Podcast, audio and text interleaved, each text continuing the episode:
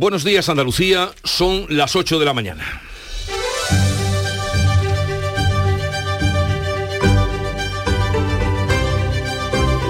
En Canal Sur Radio, La mañana de Andalucía con Jesús Vigorra.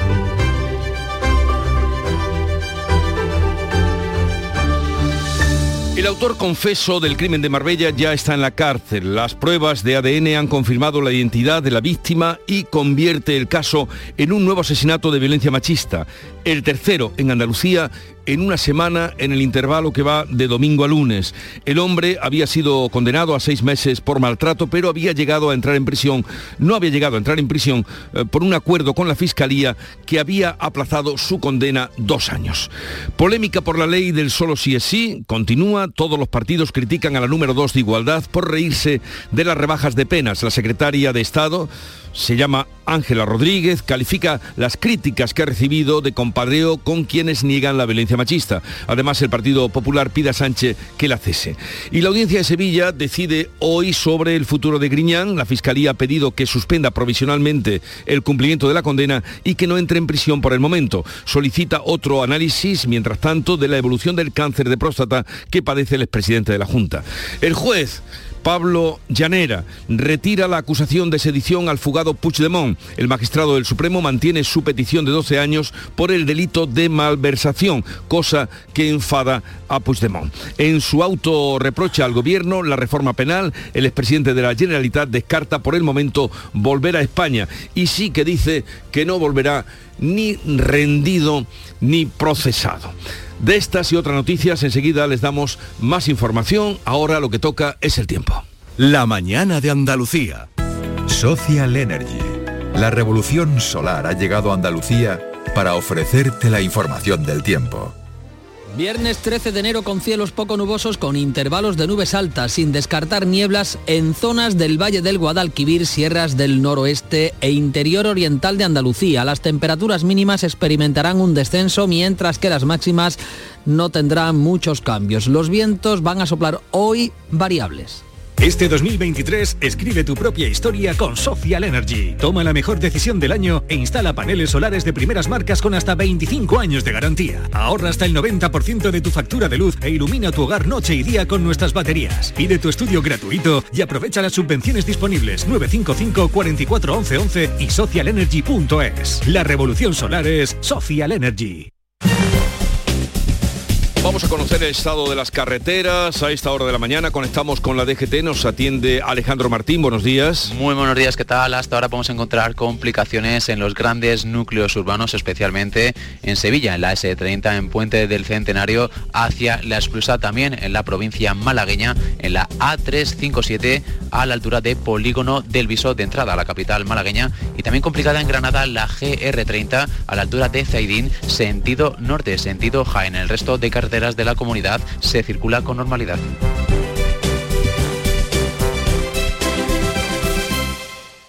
Mira bien el otro lado.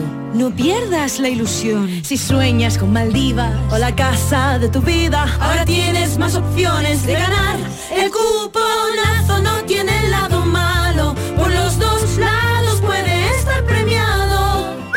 Nuevo cuponazo de la 11.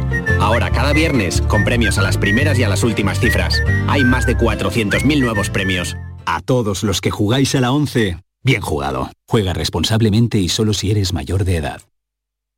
En Canal Sur Radio, la mañana de Andalucía con Jesús Vigorra. Noticias. Ya está en prisión el autor del último asesinato machista en Andalucía, el de la mujer que apareció en la playa de Marbella sin cabeza ni manos. El cuerpo, que apareció, como saben, mutilado, es de una mujer desaparecida el domingo. Su expareja ha confesado que la mató y que la arrojó, arrojó su cuerpo mutilado al mar. María Ibáñez Málaga. Pues tres días después de ser detenido Leonel por quebrantar una orden de alejamiento de su expareja, Natalia, el hombre confesó ayer el crimen. Primero lo hizo ante la policía y después en el juzgado de violencia de género de Marbella. Javier Salas, el subdelegado del Gobierno Central en Málaga, nos decía esto. En las últimas horas la Policía Nacional se ha dedicado a realizar la reconstrucción de los hechos en un enclave de la costa marbellí donde declaraciones del autor confeso del, asesinato acabó con la vida de su expareja y arrojó este cuerpo mutilado al mar. El hombre en la cárcel desde ayer por la tarde, prisión provisional comunicada y sin fianza, está acusado de asesinato. Contó con la ayuda de un amigo, un amigo que está detenido desde este eh, pasado miércoles y que va a prestar declaración este viernes ante el juez. Por cierto que ayer subimos por la tarde que en diciembre un juzgado de violencia de género de Marbella lo condenó por un episodio de maltrato a Natalia a 16 meses de alejamiento y a 6 meses de prisión, aunque esta última condena quedó aplazada a dos años por acuerdo con la Fiscalía. Y claro, cabe preguntarse si este crimen se podría haber evitado con estos datos que nos aportaba María Ibáñez y que hemos conocido. Un hombre que mató a su mujer en Lanzarote hace cuatro años ha quedado en libertad por agotar el periodo máximo de prisión sin que se celebrara juicio. La Fiscalía ha emitido instrucciones para mejorar la coordinación. La Audiencia Provincial de Las Palmas deja en libertad sin fianza al hombre acusado de asesinar, descuartizar y quemar a su esposa en 2019. Se ha cumplido el periodo máximo de prisión provisional de cuatro años, incluyendo los dos años de prórroga sin que se haya celebrado juicio. El fiscal pedía 20 años de prisión para el presunto asesino al que se le prohíbe salir del país. El fiscal general del Estado, Álvaro García Ortiz, asegura que el oficio emitido por la Fiscalía de Violencia sobre la Mujer va a lograr una mayor proactividad por parte del Ministerio Público. Lo que se trata básicamente es de hacer un recordatorio también y buscar eh, mayor proactividad por parte de la Fiscalía. La teníamos, pero nunca está de más recordarlo y yo creo que las fechas y lo que ha estado ocurriendo en el último mes merecen, además de una reflexión, una actividad proactiva del Ministerio Fiscal. La Fiscalía sugiere aumentar las peticiones de prisión para los acusados y la utilización de pulseras digitales. Asegura que ninguna mujer que porta este instrumento ha sido asesinada. Todos los partidos arremeten contra la secretaria de Estado de Igualdad por hablar entre risas de las rebajas de penas a agresores sexuales por la ley del solo si es sí. Ángela Rodríguez de Podemos responde que las críticas que le están haciendo, que le están haciendo desde el propio gobierno, compañera de gobierno, son un compadreo con quienes niegan la violencia machista. Ana Giraldez. Reproches de las asociaciones feministas y de todos los partidos, incluido el PSOE, su socio de gobierno Isabel Rodríguez es la portavoz. Creo que es un tema en el que no conviene frivolizar y entiendo que son eh, declaraciones muy desafortunadas.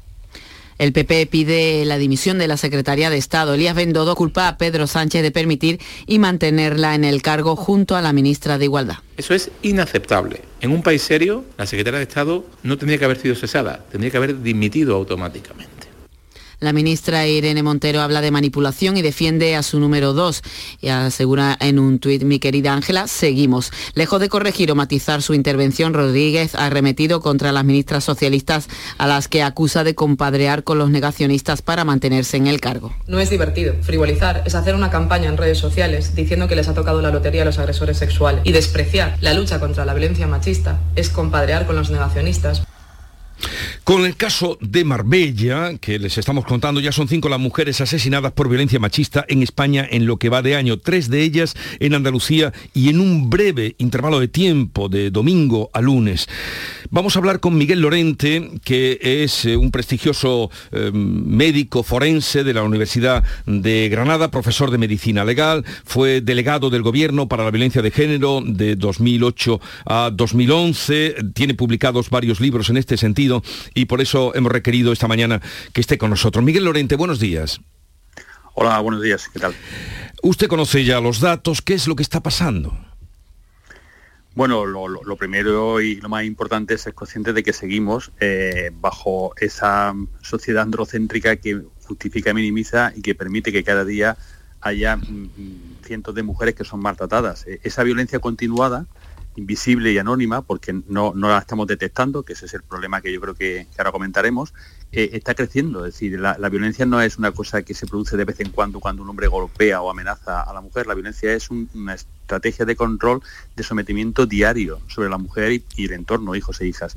Cuando eso se mantiene en el tiempo, los propios estudios indican que sigue una evolución cíclica de intensidad creciente, es decir, va creciendo, nunca permanece igual. El agresor siempre entiende que tiene que utilizar eh, un grado más de violencia para someter un poco más a la, mujer. Y, en ese proceso se puede llegar a alcanzar situaciones de agresiones graves u homicidios, y especialmente en dos épocas del año, porque hay unas circunstancias relacionales, ya no es del contexto general que estamos comentando, sino eh, contextuales del periodo de verano, donde los meses de julio y agosto representan la mayor incidencia de homicidios, con 5,5 homicidios por mes de media, y luego el otro periodo, el, de Navidad, lo que es eh, diciembre enero, donde la media de mujeres asesinadas en este periodo, según la serie histórica, es de 4,7. Entonces, si, no somos conscientes de esa situación estructural de base y que hay momentos en los que los factores eh, digamos, relacionales contextuales pueden aumentar el riesgo, pues vamos a ser eh, poco eficaces en su prevención y en la protección de las mujeres va creciendo, dice usted, eh, que conoce bien de lo que habla. Y entonces, eh, ¿por qué motivo? ¿Faltan recursos?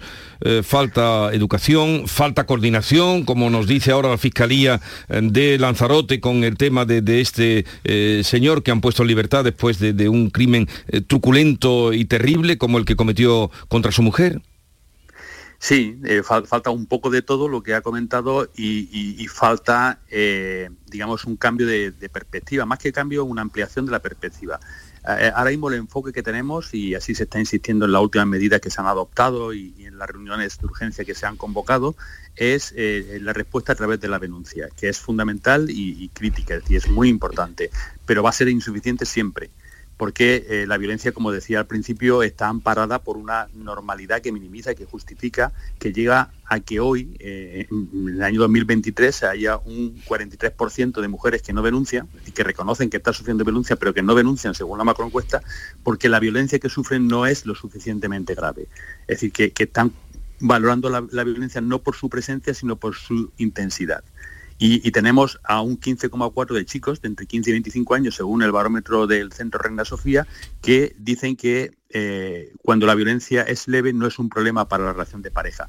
Es decir, tenemos totalmente interiorizada la violencia y justificada, minimizada y aceptada como parte del conflicto de las relaciones.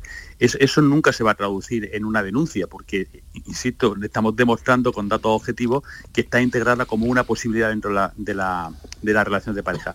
Luego, la estrategia, el, cambio de foco o ampliación del enfoque tiene que ir dirigida a la detección, es decir, actuar donde están las mujeres, el 100% de las mujeres, porque en, la denuncia suele estar un 25, un 30%, y el 100% de las mujeres están en los servicios sanitarios, porque acuden y acuden con más frecuencia porque la violencia produce un impacto en su salud. Si, desarrollamos estrategias de detección, como lo hemos hecho con otros procesos, pues podremos identificar la violencia en esas fases eh, incipientes, primarias, antes de que empiece a crecer, como decíamos al principio, y por lo tanto podemos ser mucho más eficaces en la atención, la asistencia la recuperación de la mujer, en su protección, pero también en la evitación de llegar a fases donde el agresor pueda plantear el homicidio como una solución. Y en todo esto, la ley del solo sí es sí, ¿cree usted que ha venido a agravar la situación o a ayudar a combatirla?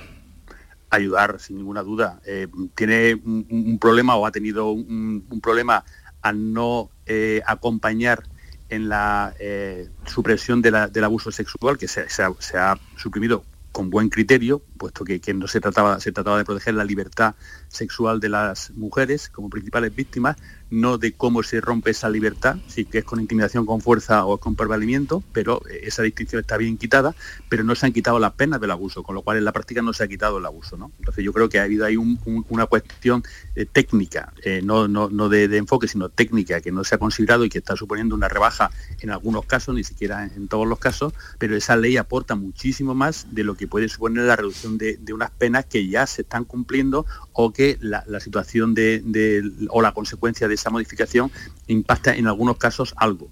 Entonces yo creo que, ese cambio o ese tratar de poner en, esa consecuencia negativa, ojo, eh, no estamos justificándola, eh, todo lo que es lo que aporta una ley integral que va dirigida a la prevención, a la educación, a la formación, a la especialización, a la asistencia, a la recuperación de las víctimas, es una mirada muy limitada y muy sesgada.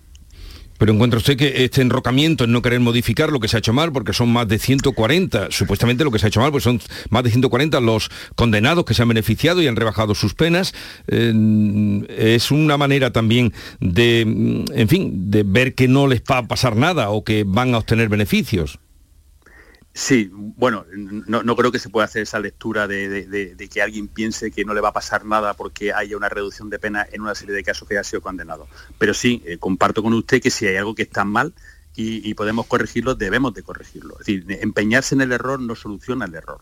Y por lo tanto yo creo que son dos cuestiones distintas. Una es la conclusión que se pueda sacar, que insisto, no creo que haya efecto llamada, como decía Elías Bendodo, ni, ni haya una percepción de impunidad en quienes ahora están ejerciendo la violencia con total impunidad. Ahora va a ser más difícil puesto que la especialización y la formación va a facilitar el que se puedan identificar y diagnosticar los casos de violencia sexual, además de toda la confianza que se pueda generar cuando hay una respuesta asistencial a, las víctimas que acudan al sistema. Pero que evidentemente cuando el sistema eh, o la respuesta supone una modificación en alguien que no merece la modificación por la conducta realizada, yo creo que lo más prudente, lo más sabio, como, como dice el refrán, rectificar de sabios y también de sabias. Es decir, que sí, debemos de rectificar para evitar que quien merece una sanción y una reprobación y un reproche social y penal pues eh, lo reciba eh, en la proporción que se había considerado. Y el comportamiento de la secretaria de Estado de Igualdad, Ángela Rodríguez, entre comentarios jocosos sobre la rebaja de penas a agresores sexuales, eh, ¿qué le parece? ¿Qué le ha provocado? Pues eh, igual, es decir, me parece que, es inoportuno, que desafortunado, pero entiendo que he visto las imágenes y están un poco eh, ridiculizando la actitud de quienes eh, planteaban la ley trans como una especie de, apocalipsis, con todas las críticas que pueda suponer el cuestionamiento de la ley, y ahora estaban utilizando ese planteamiento como de, que aquí acaba todo para un poco mm, tratar de, cuestionar a quien utiliza las críticas a la, a la, ley. ¿no? Pero evidentemente no se puede mm, frivolizar, como se ha dicho, ni minimizar, ni, ni, plantear ningún género de, duda o, trivializar un tema tan grave y tan serio como es la violencia sexual. Usted ha apuntado algunos recursos, pero brevemente, señor Lorente, eh, ¿cree que las pulseras eh, pudieran ser una solución? ¿Las pulseras a los maltratadores? Sí, lo son ya. Es decir, eh, ahí se ha apuntado como no son infalibles, se puede producir el, homicidio, pero hasta ahora el objetivo que tienen, que es de eh, garantizar el cumplimiento de la orden de alejamiento y si no se cumple, responder de manera inmediata, se está, se está logrando. Yo mm. creo que eh, hay, que ampliar el uso incluso en las circunstancias del, uso. ¿no? ahora mismo hay 3.000 pulseras, que son las mismas que pusimos en marcha precisamente cuando estaba yo de delegado del Gobierno en, en el Ministerio de Igualdad y después de, 11 años eh, seguimos con las mismas 3.000. Es decir, tenemos que aumentar, e insisto, eh, si por los recursos personales eh, no tenemos capacidad de, garantizar la seguridad de las mujeres, podemos hacerlo con otros instrumentos, como son las pulseras, y por lo tanto sí hay que usarlas y usarlas más. Bueno, pues gracias, señor Miguel Lorente, por estar con nosotros. Un saludo y buenos días. Buenos días, un saludo. Ya han oído ustedes que son las mismas 3.000 que puso cuando él estaba de delegado del Gobierno para la Violencia de Género en 2011. Bueno, ingresa en prisión el entrenador de varios equipos de fútbol de niñas en Huelva como presunto autor de agresiones sexuales a menores. Cuéntanos, Sonia Vela. La denuncia de la madre de una de las niñas presuntamente agredidas ha destapado el caso y a raíz de ahí ya han declarado otras cuatro menores. Algunos de los padres sostienen que los supuestos abusos vienen ocurriendo desde hace años. El individuo fue detenido el pasado lunes en su lugar de trabajo, el Servicio de Actividades Físicas y Deportivas de la Universidad de Huelva, en el campus del Carmen. La investigación continúa abierta, por lo que el número de posibles víctimas podría aumentar. Y el... Bueno, son las 8 y 18 minutos, tenemos que hacer una pequeña parada para publicidad, continuamos. Buenos días. En el sorteo del cupón diario celebrado ayer, el número premiado ha sido 70.852 70852. Serie 17017. Hoy, como cada día, hay un vendedor muy cerca de ti repartiendo ilusión. Disfruta del día. Y ya sabes, a todos los que jugáis a la 11, bien jugado.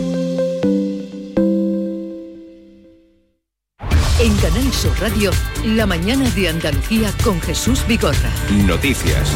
El comité de expertos que asesora a la Junta sobre el COVID fijará el martes nuevas medidas de prevención para residencias de mayores. Se centrarán en el uso de la mascarilla y el fomento de la vacunación.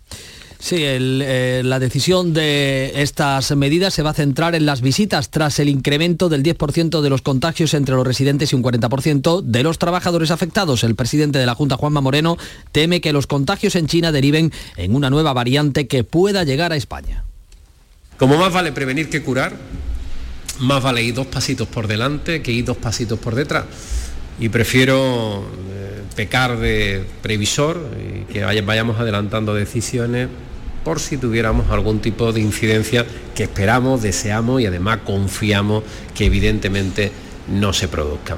Huelva registra la tasa más alta de incidencia en Andalucía, con 121 afectados por 100.000 habitantes. Granada refuerza la vacunación por el repunte de casos, con medio centenar de ingresados en una semana, y la Junta va a extender también la vacunación contra el neumococos a la población de entre 60 y 72 años. La audiencia decidirá, la audiencia de Sevilla decidirá antes del lunes que Griñán no ingrese en prisión a consecuencia del tratamiento de su cáncer de próstata. La Fiscalía ha pedido que suspenda provisionalmente el cumplimiento de la condena, pero solicita otro análisis que más, más adelante con la evolución cáncer. Hoy mismo tendrá que pronunciarse, o este, antes del lunes, la acusación particular que ejerce el Partido Popular. El coordinador nacional del partido se ha sumado a la posición del presidente andaluz Juanma Moreno, contrario a que Griñán entre en la cárcel con, el cáncer. El consejero de la presidencia, Antonio San, ha recriminado al portavoz socialista Mario Jiménez que reaccionara a la posición del presidente escribiendo basta de maldad y de hipocresía.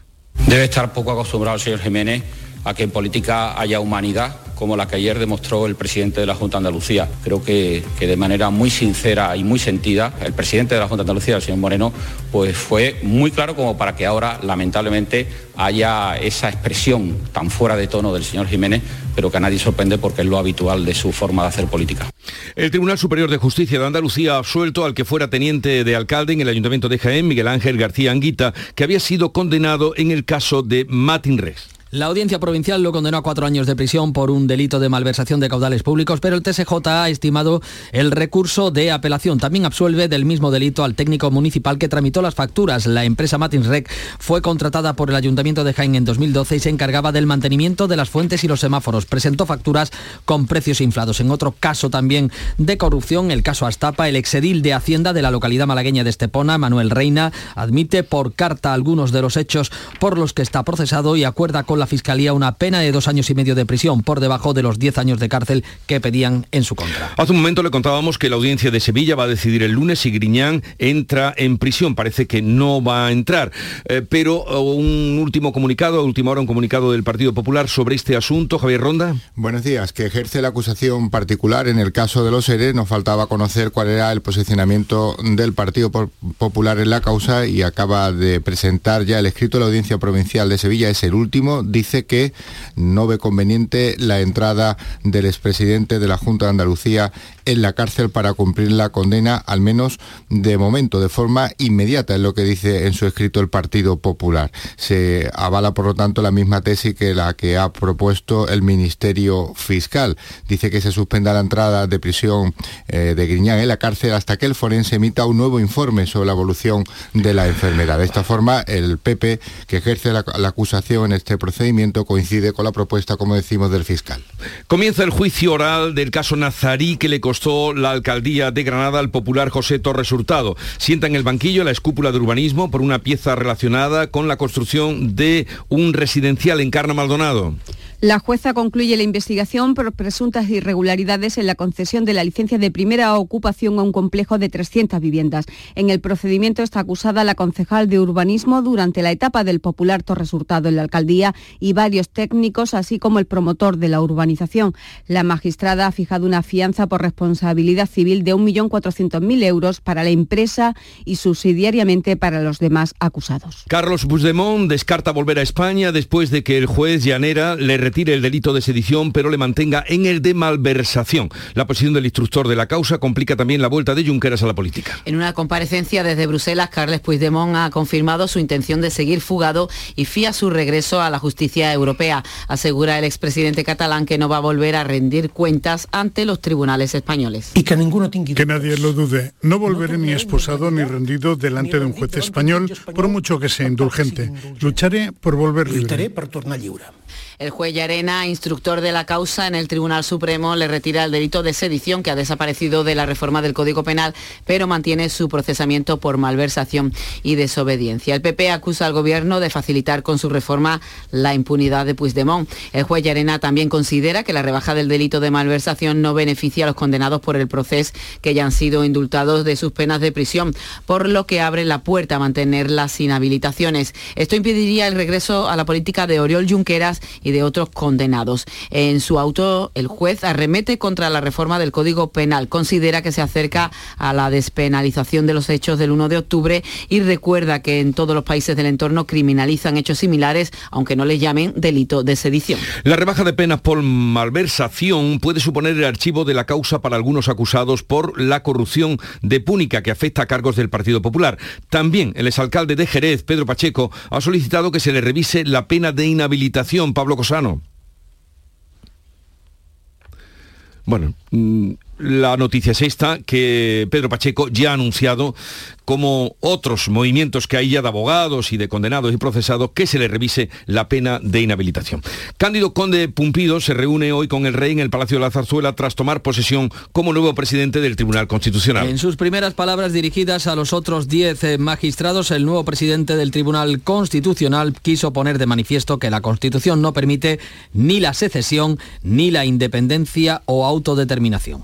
Estadística pública esta mañana publicará a partir de las 9 el IPC definitivo de diciembre el adelantado dejaba la subida de precios en un 5,8% sin incluir los alimentos frescos ni la energía. El dato definitivo del IPC de diciembre va a marcar la renovación de muchos convenios en, empresas. El dato adelantado de la inflación se quedó cerca del 6%, que es el más bajo del año, pero el IPC subyacente, el que no incluye alimentos frescos ni energía, escaló al 6,9%. El presidente del Gobierno destaca la capacidad de España de generar riqueza y oportunidades en momentos difíciles. En un encuentro con inversores, Pedro Sánchez ha dicho que España ha cambiado sus debilidades eh, históricas y las surgidas en la pandemia y la guerra en las fortalezas que le convierten en uno de los mejores países para invertir.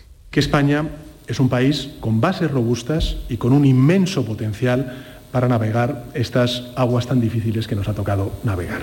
Dos cosas que yo creo que le convierten a este país a día de hoy en uno de los mejores lugares del mundo para hacer negocios y por tanto para invertir. Esto que digo, ustedes ya lo saben, si no, no estarían aquí. Así que yo como presidente del Gobierno les doy las gracias por su confianza y por su dinamismo. Sigan apostando por España porque España estará a la altura. Madrid ha anunciado una rebaja del 20% en el IRPF a los ciudadanos que lleguen fuera de nuestro país para invertir en esta comunidad. La presidenta Díaz Ayuso plantea la medida como contrapeso del impuesto a las grandes fortunas del gobierno de Sánchez. El Ejecutivo madrileño calcula que va a provocar una reducción de inversión en Madrid de entre 1.200 y 1.600 millones de euros al año. ¿Qué pretendemos actúe de contrapeso al impuesto de patrimonio de Pedro Sánchez. Quien venga a vivir a Madrid e invierta su patrimonio, ya sea en una vivienda, en una empresa, en productos financieros, en lo que sea, va a obtener una reducción en el tramo autonómico de su impuesto sobre la renta correspondiente al 20% de dicha inversión. Tanto Madrid como la Junta de Andalucía recurrirán ante el Tribunal Constitucional el impuesto de solidaridad que deja sin efecto la supresión del impuesto sobre el patrimonio en ambas comunidades. La candidatura oficialista que avalaba Inés Arrimadas se ha impuesto a la de Mundo Val en las primarias de Ciudadanos. La candidatura renace tu partido que cabezan Patricia y Adrián Vázquez ha logrado el 53% de los votos de la militancia frente al 39% que ha logrado la lista encabezada por el portavoz adjunto en el Congreso Edmundo Val. Guas tiene ahora la tarea de unir un partido dividido tanto respetar lo que los afiliados nos vayan a decir en esta asamblea este sábado y este domingo. Todos debemos respetar lo que los afiliados digan que quieren para nuestro partido, tanto los estatutos como la ponencia de valores y la estrategia y la hoja de ruta, pero un 53% es una victoria inapelable porque nos pone en marcha desde mañana mismo. La actividad política entra en modo campaña. La vicepresidenta Yolanda Díaz ha hecho balance de su proyecto Sumar, con el que aspira a gobernar y ser la llave para garantizar una década progresista. Este fin de semana los partidos han convocado los mítines con los que abren la campaña que les va a llevar a las elecciones municipales de mayo. Pedro Sánchez estará en Sevilla, Feijó en Zaragoza y Yolanda Díaz en Barcelona. La Junta critica que se trasladan a Andalucía los problemas que son de otras comunidades. La Junta cree que no es momento de una huelga de los profesionales profesionales sanitarios se ha apelado al diálogo. Recuerda el esfuerzo histórico en la sanidad pública andaluza y que por tanto no es momento de anunciar estos paros. El viceconsejero de Salud, Miguel Ángel Guzmán, ha atribuido en estos micrófonos la convocatoria a problemas que hay en otras comunidades autónomas y asegura que en Andalucía hay pleno empleo.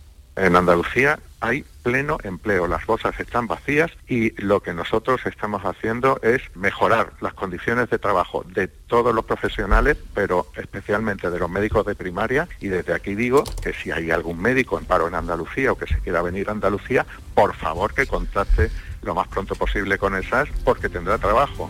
Y permítanos un punto de frivolidad. El nuevo videoclip de Shakira bate récord en redes sociales. A esta hora supera ya los 60 millones de visualizaciones con la canción que ha dedicado a su expareja. Dice ella que es sin rencor. 8.30 minutos de la mañana, tiempo ahora para la información local.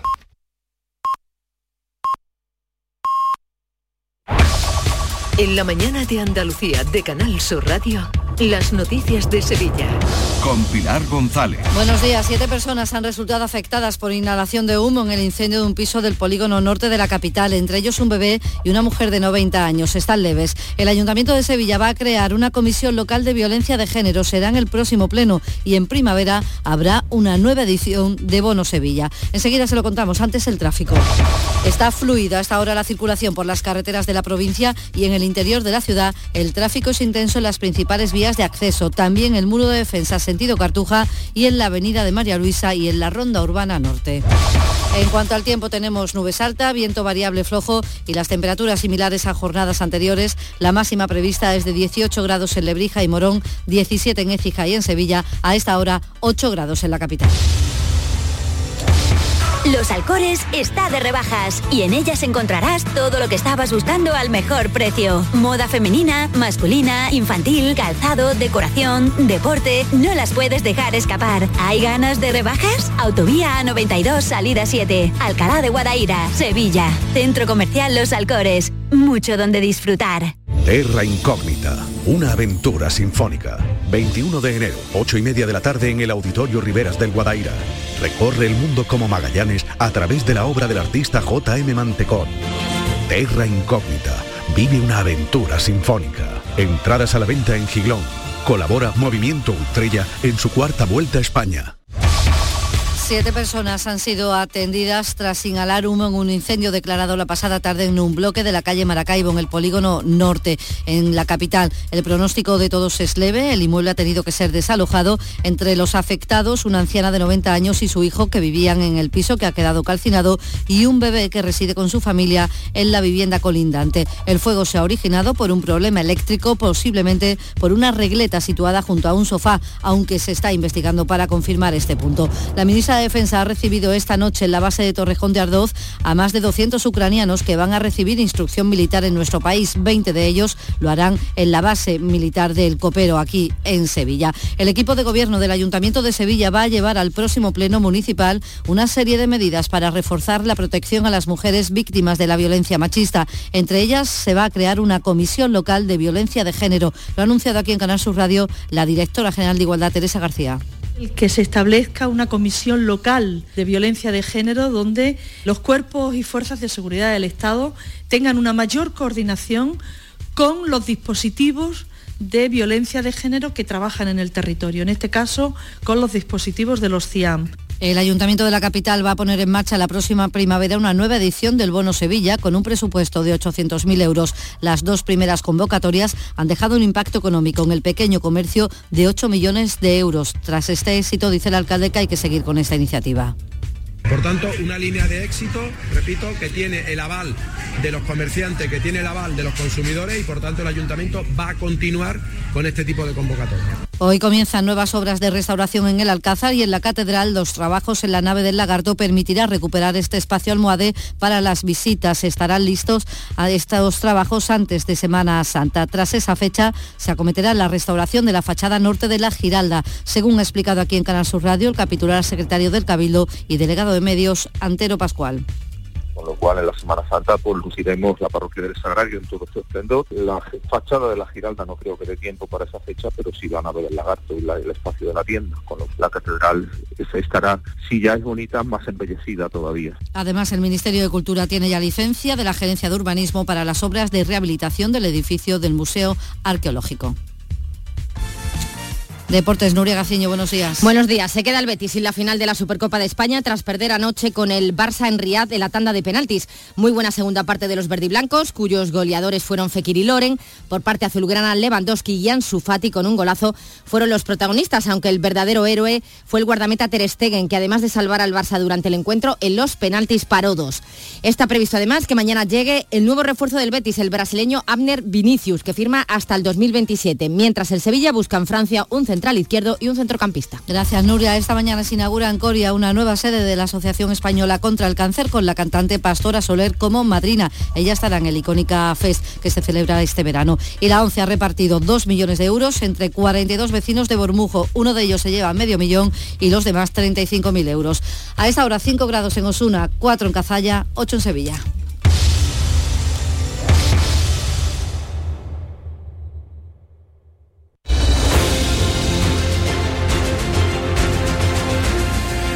8.35 minutos de la mañana, en un momento abrimos tertulia de actualidad, charla sobre los temas que le venimos contando, hoy con África Mateo, Carlos Navarro Antolín y Javier Rubio.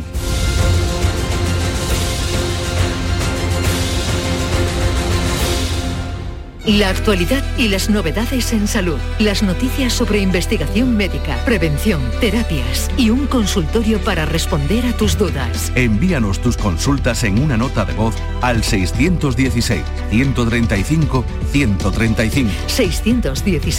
616-135-135. Por tu salud con Enrique Jesús Moreno. De lunes a viernes desde las 6 de la tarde. Más Andalucía. Más Canal Sur Radio. Buenos días. En el sorteo de mi día de la 11 de ayer, la fecha ganadora ha sido 24 de diciembre de 2010. Y el número de la suerte, el 202. Recuerda que hoy, como cada viernes, tienes un bote millonario en el sorteo del Eurojackpot de la 11. Disfruta del día. Y ya sabes, a todos los que jugáis a la 11, bien jugado. Toda Andalucía y toda tu radio van contigo, cuando quieras y donde quieras. Porque la app de Canal Sur Radio tiene todas nuestras cadenas, con todos los programas que te gustan, las emisiones en directo y tus podcasts. En casa, en el trabajo, haciendo deporte, de compras, paseando.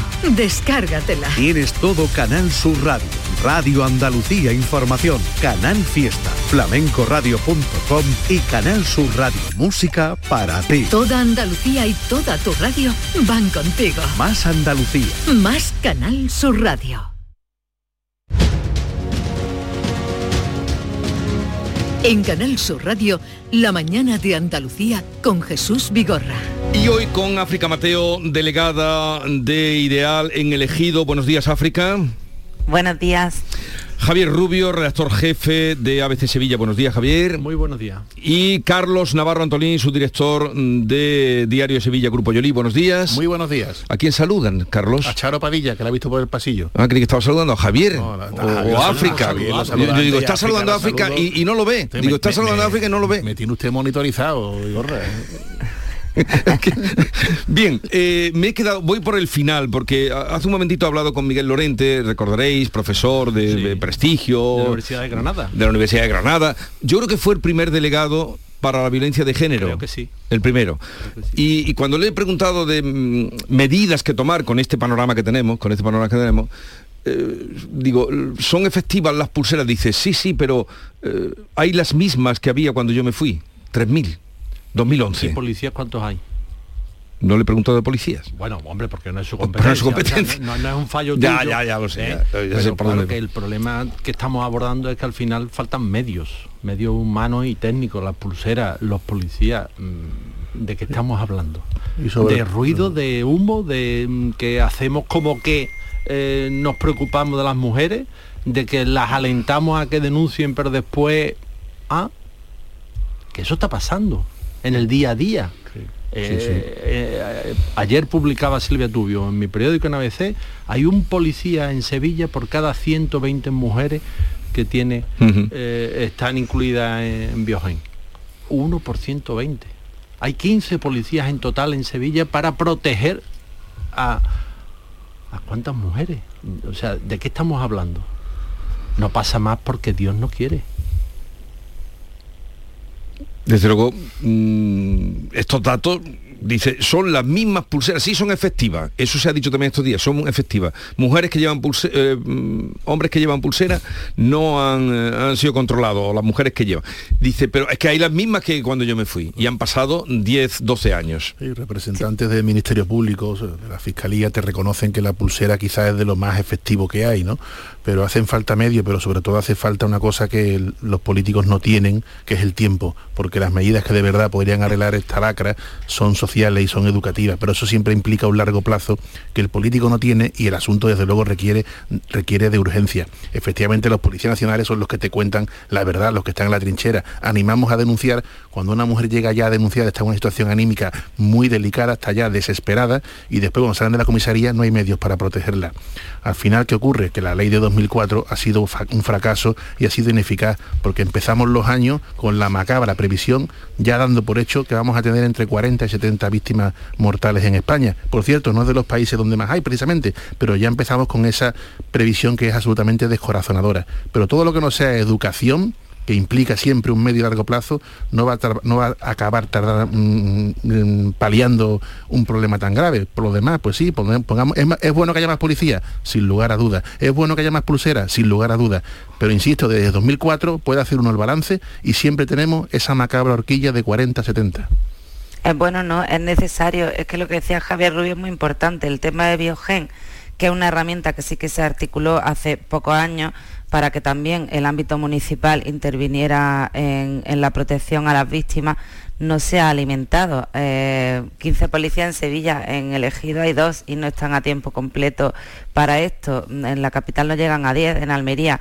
O sea, al final, si tú no pones medio en una herramienta que supuestamente diseñas para dar una respuesta a un problema latente, pues no estás haciendo nada. Y luego, por otro lado, a mí me ha gustado mucho de la entrevista Lorente y querría destacar, porque pienso lo mismo, eh, ha dejado caer de alguna manera que, que también tenemos culpa todo el entorno social y sobre todo yo creo que se ha puesto de manifiesto con el caso de Marbella. Eh, no puede ser que una persona mm, tan macabra y tan extrema y que llegue a hacer eso no haya levantado ninguna sospecha ni ninguna alarma entre familiares, vecinos, entorno, etcétera. Entonces yo creo que nos hemos vuelto tan individualistas que también esto influye, ya no solo una cuestión de, educación desde pequeños a mayores, es que los que ya estamos medio educados creo que nos hemos vuelto egoístas, individualistas y esto también está influyendo en cómo respondemos.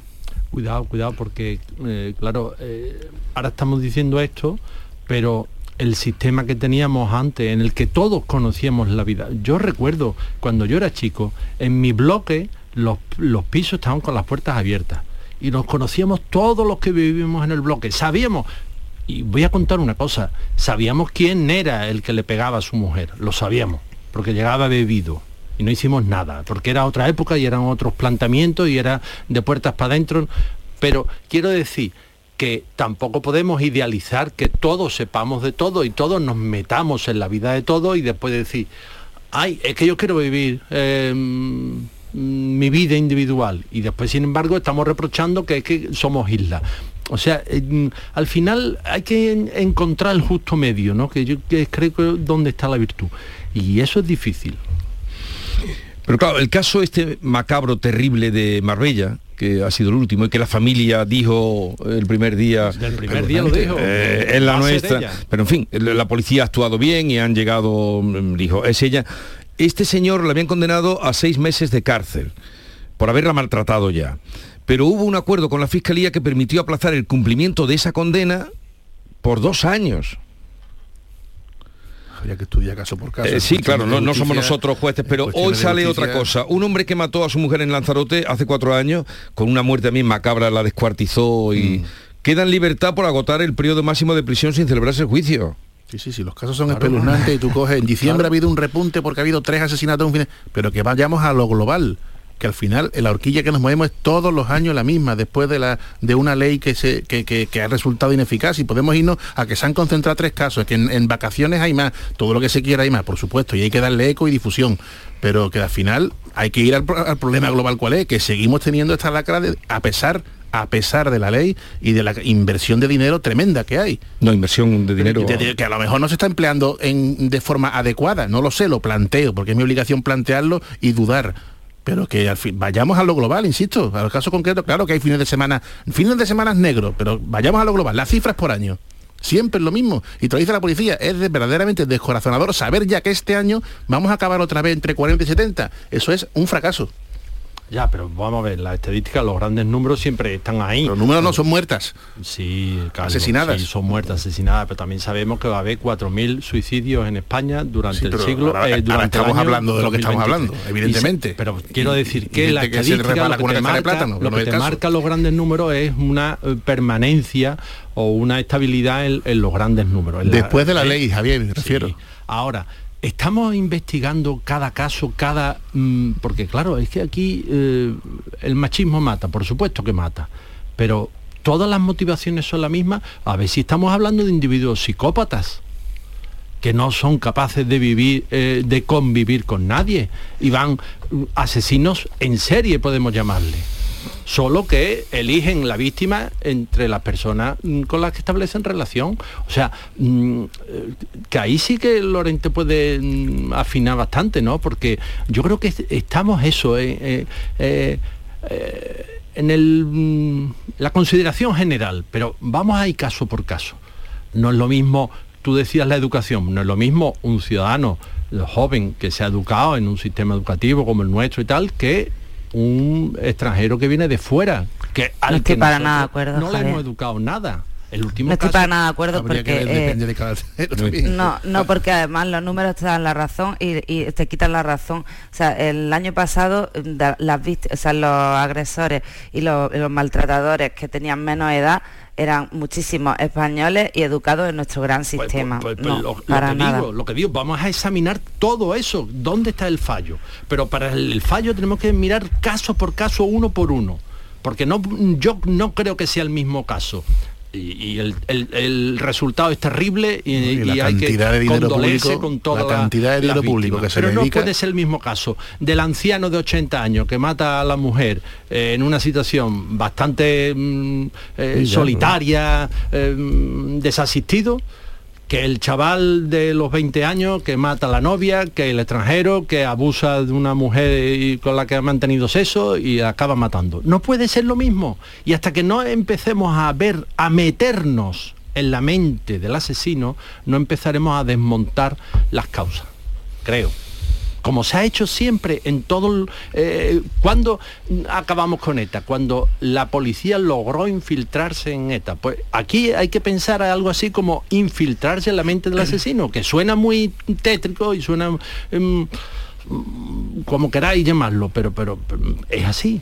Porque es que no es lo mismo, no, no se trata solo de asesinato, es que es una conducta, es que ya está ya está identificado el problema. Si la cuestión es que eh, eh, el maltrato no es solo cuando acaban matando a una mujer, es que es mucho más amplio y afecta a un, grupo grandísimo de la población femenina. Entonces no tiene nada que ver con eso. Yo creo que el problema está más que identificado y no se ha sabido abordar. Mm.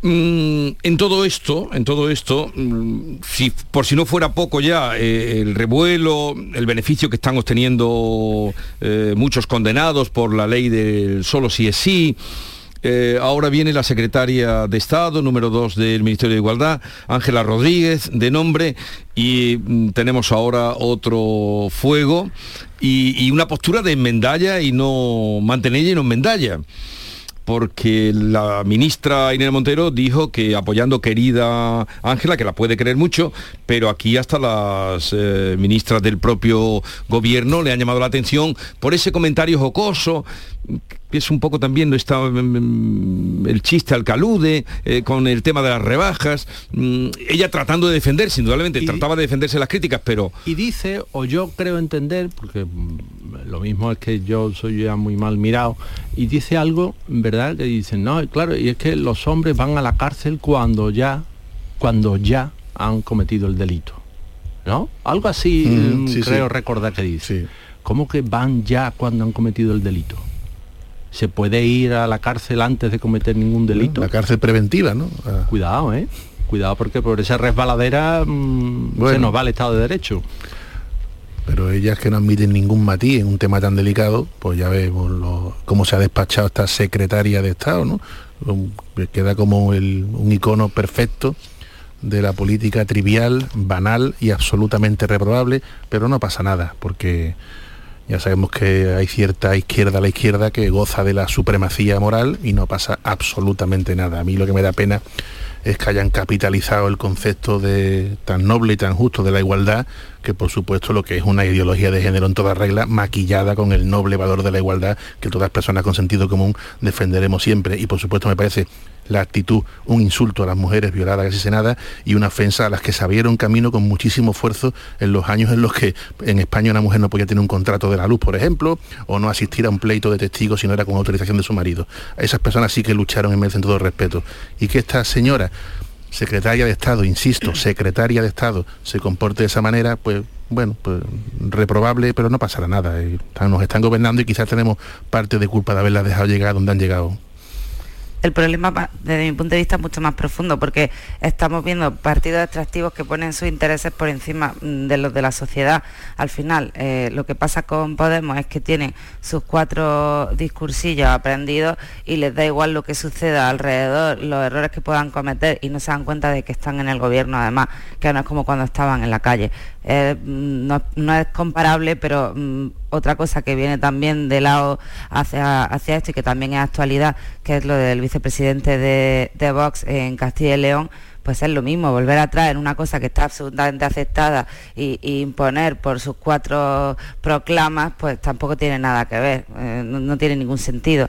Entonces al final este tipo de partidos lo que buscan es, mm, pues eso, defender su populismo y sus cuatro soflamas con las que han llegado donde están y ya está, y les da igual lo que esté pasando en la sociedad y los problemas que de verdad podamos tener. Bueno, eh, ¿creéis que esta secretaria de Estado mm, cesará la...? No, no, lo creo, ni va a suceder, Jesús. No, no la debería.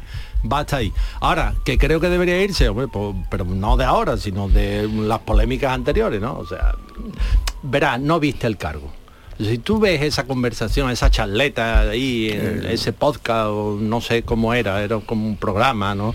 Eh, un acto de, radio, un acto de partido. no sé quién, quién, lo grabó, porque bueno, hoy hay que tener en cuenta que lo transmitido, o sea, que, ah, que, era que sería streaming. tenía vocación, vocación de que se difundiera, ¿no?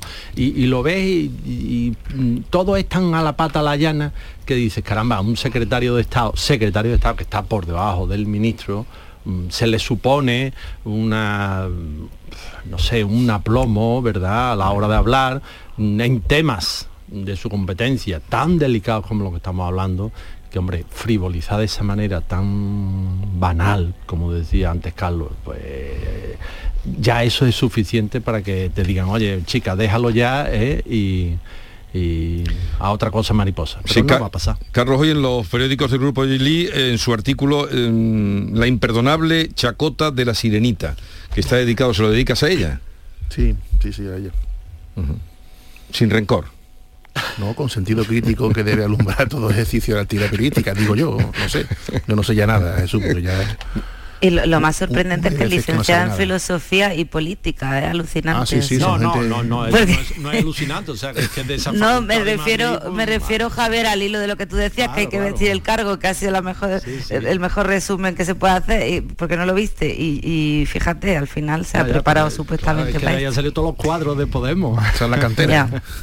Eh, vamos a cambiar de asunto, este lo seguiremos, mm, en fin, diciendo desde luego que primero eh, conmocionados por esta situación, eh, incluso en estas muertes de mujeres seguiremos diciéndolo, triste que llegará otro día diremos lo mismo, pero mm. espero que, que, en fin, que se pueda avanzar algo. A mí me ha dejado, el Lorente me ha dejado hecho polvo porque me ha dicho que esto está creciendo. Claro, eso sí que, me ha dejado. Es que es descorazonador. Eso no lo dice nadie. Dice, no, una del otro día de también del Ministerio de Igualdad dijo, pero es que tenemos menos tócate las narices. Es que tenemos menos, es que este año ha sido menos que el año pasado. El año pasado fueron 48, creo, el otro, menos que otros años, ¿no? De mujeres asesinadas.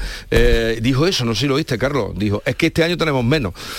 Pero ha dicho que va creciendo y él ha dado datos y él tiene datos porque además está muy, tiene varios libros publicados en este sentido. Fue de los primeros que publicó. aquel de Mi marido me pega pero poco. Hace ya años que publicó aquel libro y luego ha publicado otros, ¿no? Y dice, va creciendo, esto me ha estremecido. Pero vamos a cambiar completamente porque tenemos que abordar otros temas. A ver, ¿quién ha dicho esto? Volveré ni esposado ni rendido. Julio César no, Puigdemont no. Lo que te ríes, ¿tú? Porque, porque no, es que ni se le parece a Julio César. Pues. Julio César no salió corriendo. Puigdemont, Puigdemont. Bueno, ¿cómo veis lo de lo de Puigdemont? Que él se veía ya paseando por la Rambla, no sé hasta dónde llegará Yarena, el juez Yarena, que ha dicho que le retira, porque tiene que retirarse, claro, el delito de sedición, pero el de malversación se lo mantiene con 12 años de A mí me parece, eh, con todo esto, lo más, mm, eh, no sé, lo, más chocante, lo más llamativo, parece que el gobierno, el gobierno... Eh, saca el relato, no verdad que ellos son especialistas en el relato, Pedro Sánchez especialista en controlar el relato. Entonces saca el relato según le conviene. Entonces a los independentistas les dice, tranquilo, esto ya está arreglado, ya hemos quitado el, delito, ya mm, nada, aquí para y después gloria. Ahora, el juez em, mantiene el delito de malversación, agravado además, ¿verdad? Y con una pena importante de 14 años, entonces dice el gobierno, ¿veis cómo no se había quitado el delito? Pero o sea, juega con dos barajas permanentemente permanentemente. Yo no sé hasta cuándo le va a dar para jugar con esas dos barajas, porque en algún momento se te va a descubrir, bueno, ya se lo hemos descubierto, ¿no? Pero creo que mm, el electorado, ¿verdad? Llegará un momento en que diga, bueno, es que no podemos vivir en esta esquizofrenia en el que el mismo hecho le sirve para mm, venderlo a un lado y venderlo al otro juega con las dos barajas y con el factor, además cuando hablas con el equipo de allí de Madrid, de estrategia y demás, de, la, juegan con el factor de que la gente no se va a acordar cuando lleguen las generales de todo esto, el factor de la, de la memoria tan frágil del electorado que yo creo que eso a veces funciona y a veces no, y en este caso, con el rosario de, violadores escarcelados, con el rosario de, políticos condenados que pueden ver rebajar a sus penas, ese rosario va a jugar en contra del factor de, la memoria. Bueno, aquí estamos asistiendo a una película que empezó con unos indultos, continuó con una reforma express por la gatera del Código Penal para hacer desaparecer la abolición y suavizar la malversación. Ahora viene una cumbre eh, hispano-francesa en Barcelona que va a tener la esquizofrenia de un RC que por un lado va a ejercer el presidente de anfitrión y por otro van a estar en la calle eh, protestando contra, contra la cumbre. Eso es lo que nunca se ha visto, que el gobierno te vende como una normalidad porque así hace acto, el Estado se hace presente en Cataluña, en Barcelona, cuando Rajoy iba nada más que a un hotel que estaba al lado del aeropuerto y se iba corriendo. Bueno, pues si esa es la normalidad, vaya precio que hemos pagado por esa normalidad. O sea que al final, al final todo es muy sencillo, es que a la gente hay que repetírselo muchas veces porque los periodistas estamos muy enterados de eso, pero la gente no tenemos la obligación de recordárselo mascadito, que esto es el precio político que se ha pagado para que un señor se mantenga en la Moncloa, no hay más, la reforma del Código Penal y lo que haga falta. El, precio eh. político es el precio político, es así de sencillo. Y como dijo aquel, lamento tener que defender lo obvio, pero es que es así. Y después podemos analizar todo lo que queramos. Pero es así, que se ha reformado el Código Penal por una gatera. Por una gatera. y se ha hecho el día de la lotería. tú esto lo explicas como que es solo para mantenerse Pedro Evidentemente, ¿para qué va a ser? Yo creo que vale, vale. ¿Para qué va a ser? Yo ahora te digo lo que pienso. Yo creo que yo creo que en Cataluña había y hay un problema importante y hay que darle una solución porque al final es un territorio que está dentro de España y que no pueden mantener un conflicto constante. ¿Qué solución se le ha dado? No sé si es la más idónea, ¿no? ¿Tú tienes una mejor? Desde luego, desde luego una que no pase por las cesiones irreversibles que se han hecho sin lugar a dudas. irreversible. Yo es que llevo tres años o cuatro escuchando que España se va a desmoronar. No, no, yo no he dicho eso, Que aquí va a caer la... No, no, digo en general, ¿eh? que aquí va a caer la mundial y tal. Y yo todavía no he visto que pase nada. Yo sigo yendo todos los días a trabajar. Bueno, yo lo que he visto ya son unos indultos de unos delincuentes. He visto la reforma del Código Penal, que son leyes orgánicas, por la puerta de atrás el día de la lotería de Navidad cuando estaba saliendo el gordo. He visto ya tantas cosas, no me sorprendo de nada. Bueno, las comento, pero que, que al final al principio y al final es el precio político que se paga para mantenerse en el machito. El machito se llama Moncloa. ¿Y qué hacemos con Cataluña? No, no, eso le corresponde decidir al gobierno. Pero esa misma Ya, ya, ya, pregunta, por eso, África, pues esa eso es lo que está Yo soy un pobre hombre que comenta aquí las cosas cuando me llaman de vez en cuando. Nada más. que esa pregunta que hacemos en Cataluña se la vienen haciendo los españoles y los catalanes, pues, mm, no sé, 80, 90 años desde principios del siglo XX. Y todavía no hemos encontrado solución, ¿verdad? Decía Ortega, sea aquello de la convivencia, ¿no? No, la convivencia no, como decía ahí, y, eh, se me ha ido ahora la, la frase. Ahora te acordarás. Bueno, la España, en la España invertebrada. Sí, sí. mm, Decía eso, sí. Pues eso, ¿no? Que al final es conllevancia, conllevancia. Conllevancia. Pues, llevarnos mutuamente, oiga, mire usted, mm, si es que a usted le conviene estar en España. Y todo lo Sin demás son ensoñaciones. Pero ¿cómo, ¿cómo los convences? Ya, eh, claro, ese, ese es el, el nudo gordiano, porque ellos están convencidos. Desde luego no perdiendo la autoridad, Claro, ni el- cediendo Ya, pero, tanto. pero cuando se ha perdido la autoridad, yo es que cuando no el pienso- Estado desaparece Hombre, de Cataluña, cuando el la- paso ahora lo que mismo- queda es una comisaría de Policía Nacional en Barcelona, es que, es que Envía la cuando se indulta a delincuentes, cuando se reforma el Código Penal para que sigan apoyando los presupuestos del Estado, cuando se jactan de que van a volver a repetir el proceso, ahí está cediendo, ahí está desapareciendo, ahí está perdiendo terreno y lo vamos a seguir viendo. ¿eh? Bueno, tiempo hay, Carlos, tiempo hay para No, verlo. Dios, que Dios lo quiera que lo tengamos, lo podamos seguir hablando aquí. Tiempo ahora no hay porque llegamos a las 9 de la mañana. Ay, el pobrecito hablador de Carlos Navarro Antolí. ¿Cómo me ha llamado? ¿Cómo me ha llamado? Pobrecito hablador, te he Eso puesto es. a la altura de, de Larra. Vuelvo a usted Sí, mañana.